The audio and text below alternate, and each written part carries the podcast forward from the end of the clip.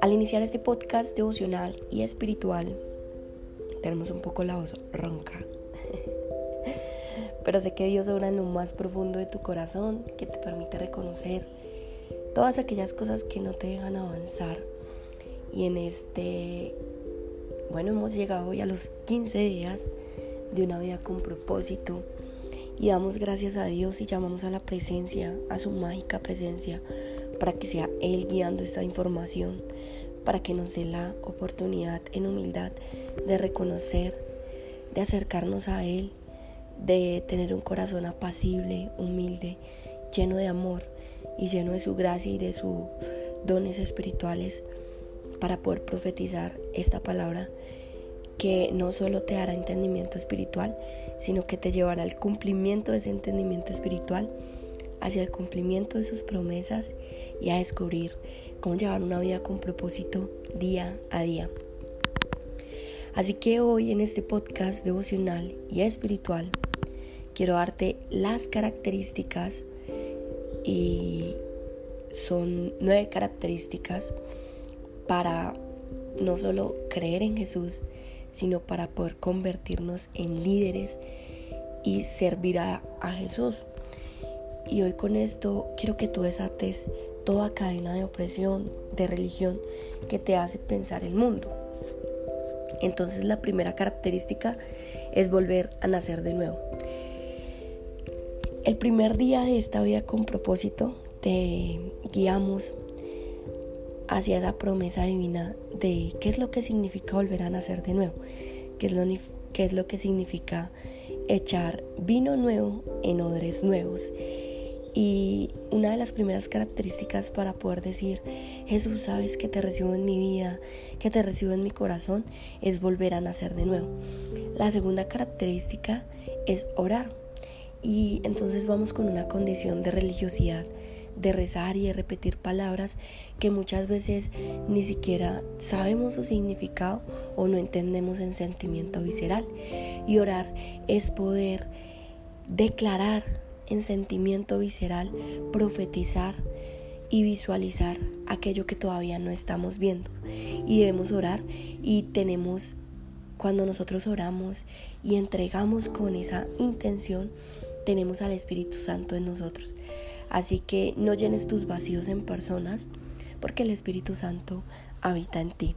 Quiero que tú sepas que no estás solo, que esta es la tercera característica y es saberlo escuchar. Está escrito en Mateo 7, 24, 27. Dice que por medio de su palabra, cuando leemos un libro, tenemos una conversación con el autor y que se escucha una nueva conciencia. Hace cuenta que cuando tú te sumerges en la palabra, empiezas a tener una conversación con el autor. Pero acá ya no hablamos de un autor que puedes ver en carne viva, sino este autor es Dios. Así que puedes empezar a entender esa conciencia de Dios y cómo Dios envió a seres terrenales para llegar a ti, para tocar tu vida, para tocar la presencia, para tocar tu entendimiento.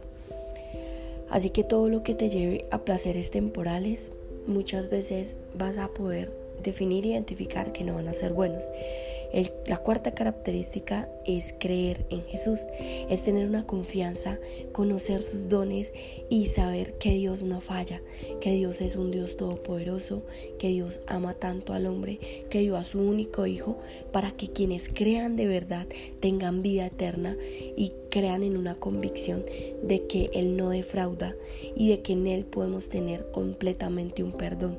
Y ese perdón viene por la gracia de sanar nuestros pecados y el mundo dice que no es posible y que en Cristo somos más que vencedores.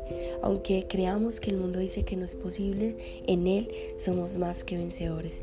La quinta característica es obedecerle, que la obediencia no es castigo u opresión, sino aprender a soltar cosas que yo sé que a veces son difíciles soltar, pero que en la gracia de Él encuentro dirección. Y está escrito en Juan 8:12, dice que nosotros podemos entregarle esa gracia a Él y que debemos ser rebeldes al diablo, pero realmente no sabemos quién es el diablo. Entonces cuando empecemos a conocer esa identidad, vamos a resistirnos y él huirá de nosotros. Y con esta llega la sexta característica, que es amarlo y ponerlo en primer lugar. En Marcos 12:13 dice que si amamos a Dios no hay espacio para nadie más, que cuando amamos a Dios y lo ponemos a Él en primer lugar, soltamos cualquier ídolo que quiera creer nuestra mente.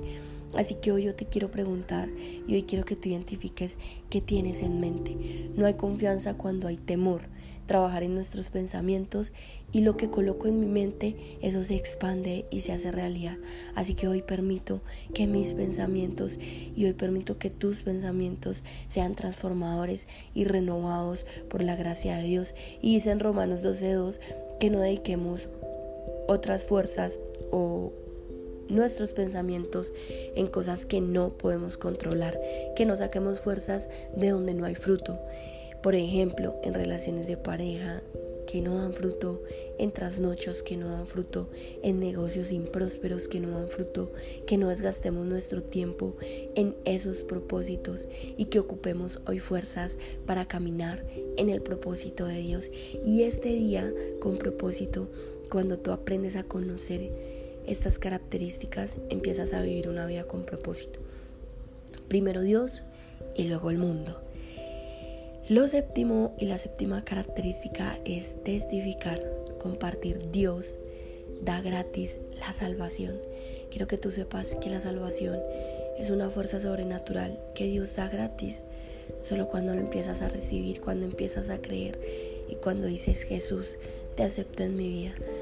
Así que la salvación, que aunque creemos que es una condición de no ir al infierno, es mucho más que eso es cuando Dios nos acompaña con el propósito de dar, cuando recibimos a su Hijo y cuando recibimos a ese Hijo en lo humano para que esa presencia esté con nosotros, es compartir a otros de la salvación de Dios. Hoy mueres y hoy morimos a nuestra antigua manera de vivir y eso es salvación. Hoy quiero que tú sepas que cuando testificas lo que Jesús puede hacer con tu vida en acciones, Dios quiere sanarte, liberarte, darte lo mejor y te proveerá de manera sobrenatural. Te va a sanar y va a abrir puertas y hoy muere el ego y muere la idolatría al conformismo. En donde está mi público, ahí está mi Padre Celestial. Y la riqueza no es solo dinero. Cuando la Biblia dice, sé pobre, es pobre de corazón, de recibir a Jesús. No habla de escasez o de dinero. No puedes invocar en quien no has creído. Tú estás llamado a servir a Dios y que alguien se salve. La salvación es gracia y poder de Dios.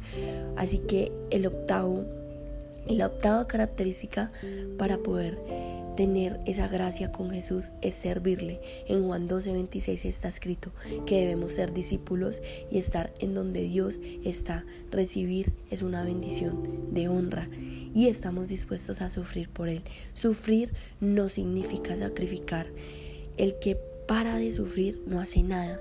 Hay cosas que duelen, pero son necesarias vivirlas porque te llevan a mejores caminos y hay cosas que valen, pero requieren esfuerzo.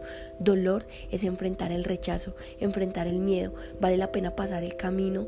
Todo te lleva siempre al bien. Nunca te rindas, aunque el dolor duela, no te rindas. No tomes caminos cortos solo porque sí. Dalo todo por amor, por fe y veremos a Dios en nuestra gloria. Hoy te vas a comprometer con estas nuevas características y la última está escrita en Mateo 11:27 y es esta.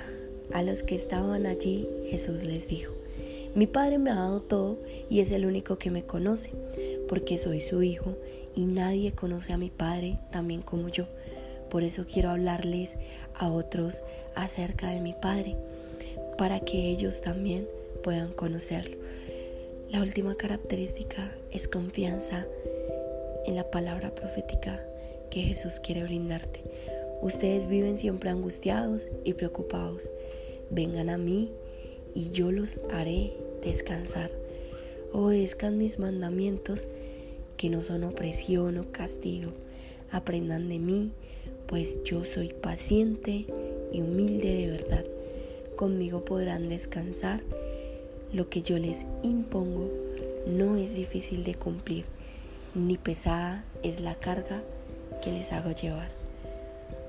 Te amo, te bendigo, sé que Dios obra en lo más profundo de tu corazón nueve características para llevar una vida con propósito y empezar a conocer y a vivir en esa identidad de Jesús.